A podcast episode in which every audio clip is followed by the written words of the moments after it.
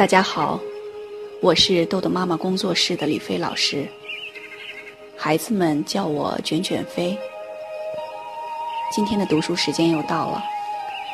那在我们开始之前，说几句题外话。我在喜马拉雅另外的专辑《卷卷飞魔法棒之原创亲子故事》，很多家长听了这个专辑之后都很有感触。有一个天津的妈妈说：“嗯，她一发现这个专辑呢，就爱不释手。然后送孩子去上学的时候，呃，一直在这个手机里面就放着这个专辑里面的故事，孩子也特别喜欢听。那说孩子很喜欢卷卷飞的声音，嗯，好像卷卷飞的声音具有魔力一样。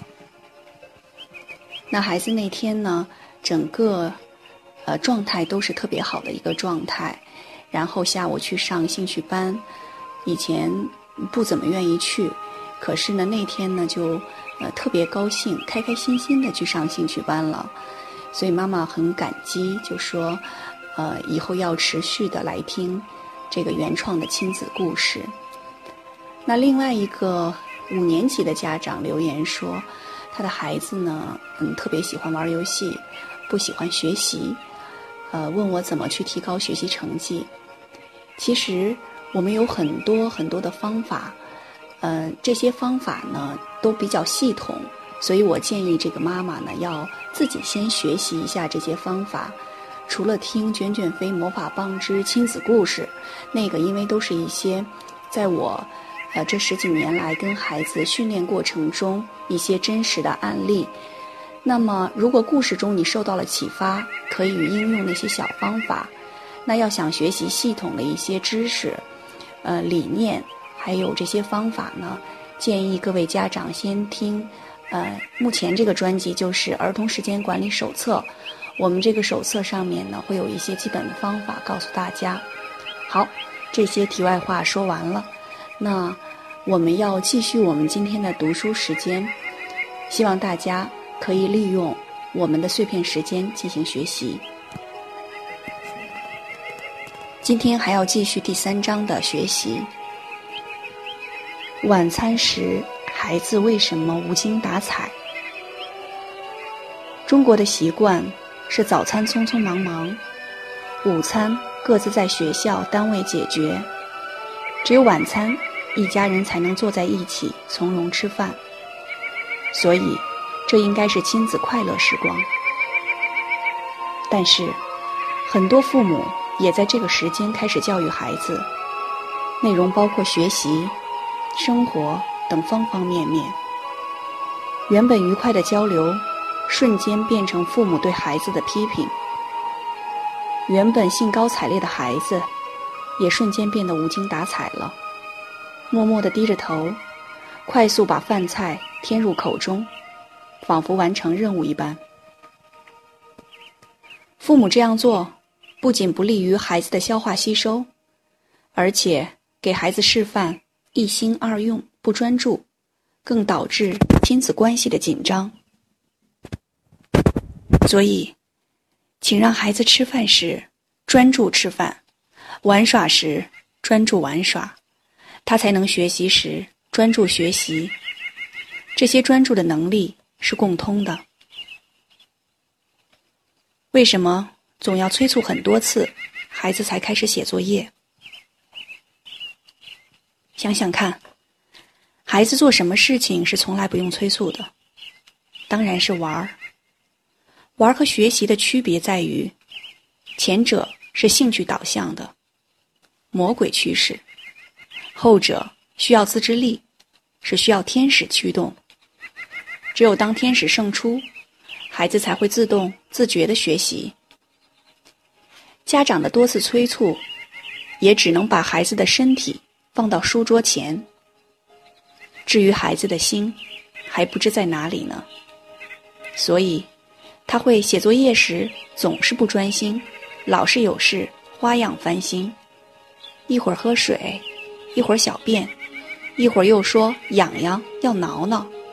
要不就是走神发呆。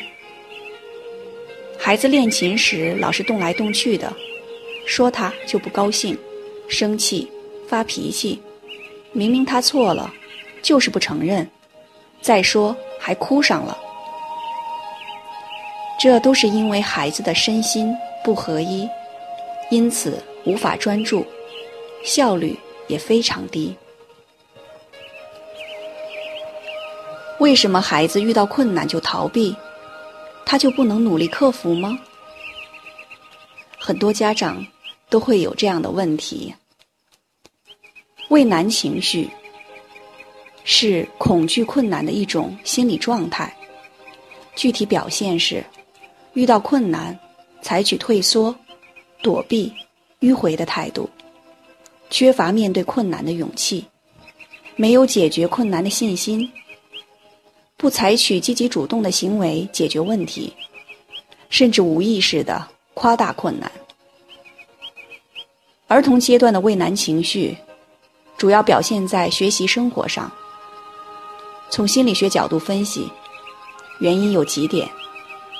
惰性，孩子不愿付出努力和劳动，而是采取躲避、绕道的方式回避困难，缺乏自信和勇气，害怕失败，缺乏成功后的自豪感，甚至从未体验过战胜困难后的喜悦。因此，当孩子遇到困难时，家长要停止唠叨和抱怨。帮助他分析困难、分解困难，鼓励孩子勇于接受挑战，一个困难一个困难的解决，引导孩子通过努力从失败走向成功。重视孩子每一个微不足道的成功经历，真诚分享孩子战胜困难后的喜悦，提高孩子战胜困难的自豪感。这是一个尝试错误的过程，一旦形成了固定的思维模式，习惯就成为自然了。我为什么生气了？我能不生气吗？面对孩子的各种不当行为，家长常常会生气。我们常常说，都是你不听话，我才生气的。我们生气。真的是因为孩子的行为吗？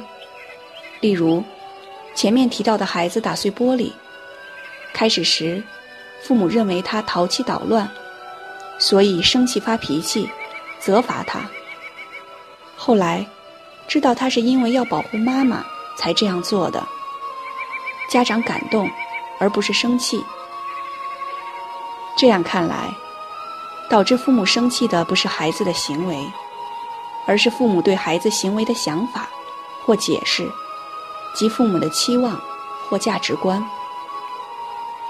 因此，当他人的行为没有达到我的期望时，我就生气了。我生气，不是因为孩子，而是因为我自己的想法。那么，生气的权利在我自己手中，而不是由孩子掌控。我们自己。才是情绪的主人，我们能够自己决定是否生气，我们有选择生气与否的自由和权利。常言道：“江山易改，本性难移。”我们的期望和想法一时难以彻底改变，生气在所难免。生气后，我们可以选择沟通，而不是发脾气。我们首先。要知道，生气的责任人是自己。生气说明需要沟通。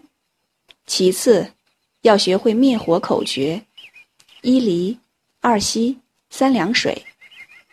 第三，要等到自己平静后，再去和孩子沟通。好，今天的内容就到这里结束了。如果您想下载时间管理训练的工具，请关注公众号“豆豆妈妈儿童时间管理”。感谢您的倾听，我们下次再见。